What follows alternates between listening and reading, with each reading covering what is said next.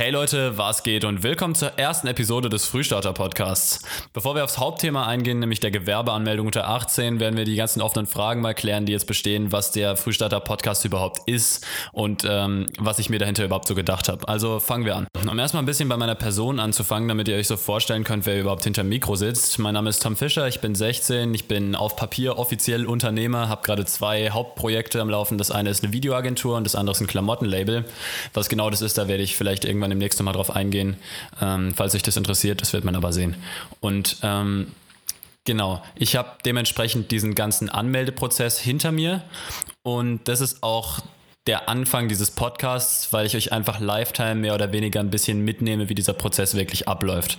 Um es vorwegzunehmen, es ist ein sehr langwieriger Prozess. Ich habe, glaube ich, insgesamt ein Dreivierteljahr gebraucht, bis das Ganze jetzt angemeldet ist.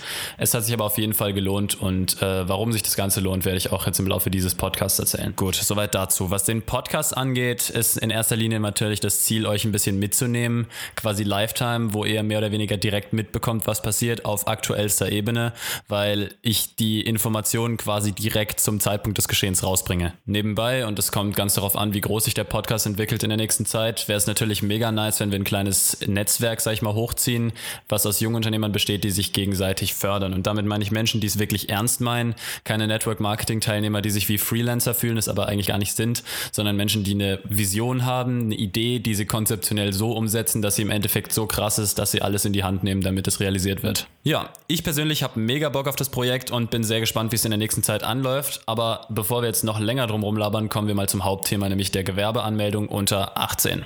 So, nehmen wir an, ihr habt eine richtig geile Idee, wollt mit der Idee an den Start gehen, dann liegt es ja nahe, dass ihr dafür in den meisten Fällen zumindest ein Unternehmen anmelden müsst. Wenn ihr jetzt aber noch keine 18 seid, dann könnt ihr natürlich nicht einfach zum Gewerbeamt rennen und euch so einen Schein holen, weil ihr eben noch nicht unbeschränkt geschäftsfähig seid.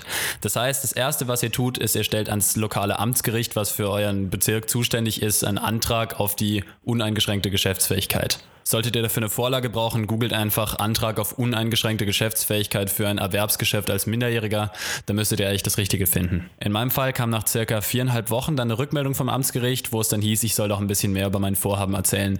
Das heißt, Klartext, ihr sollt einen Businessplan einschicken. Es wird zwar nicht direkt so formuliert, ist aber im Endeffekt das, was an der Stelle gefragt ist. Und egal was, wenn ihr einen Businessplan einschickt, habt ihr Credibility. Wie man so einen Businessplan aufsetzt, werde ich in einer separaten Folge nochmal genau erzählen. Das wird jetzt hier den Rahmen sprengen. Kommt aber noch. So, im Normalfall gibt das Amtsgericht dann euren Businessplan weiter an die IHK. Das ist die Industriehandelskammer.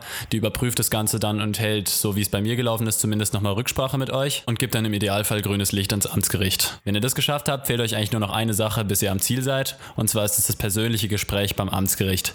Dabei wird euch ein Rechtspfleger zugeteilt, der mit euch nochmal einfach über euer Vorhaben spricht und euch ein bisschen kennenlernen will, um zu beurteilen, ob ihr reif genug seid und ob ihr in der Lage seid, so ein Erwerbsgeschäft zu führen. Damit ist euer eigener Teil an der ganzen Sache dann aber eigentlich auch schon erledigt. Das Einzige, was dann noch auf euch zukommt, ist der richterliche Beschluss und den bekommt ihr einfach zugestellt per Post. Und sobald ihr den habt, könnt ihr dann zum Gewerbeamt gehen und ganz normal euer Gewerbe anmelden. Wie man das macht, werde ich in der nächsten Folge erklären.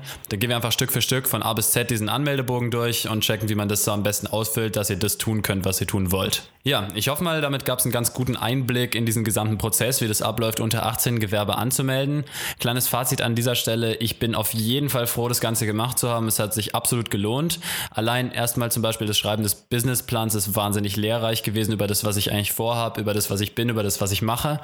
Und allgemein hat man im Endeffekt immer ein paar Jahre mehr Erfahrung als die anderen, mit denen man dann im Endeffekt zusammenarbeitet, wenn man so früh schon einsteigt. Und diesen Einblick sollte man sich auf jeden Fall sichern, wenn man denn die Möglichkeiten sich dazu eröffnen möchte. Ja, in dem Sinne würde ich sagen, wir sehen uns in der nächsten Frühstarter-Podcast-Episode mit dem Gewerbeanmeldungsbogen wieder. Bis dann wünsche ich euch allen eine wunderbar produktive Zeit. Folgt mir übrigens auf Instagram, tom.fischer- Ich poste da regelmäßig sehr, sehr geilen Content. Ich danke euch fürs Zuhören. Wir sehen uns. Ciao.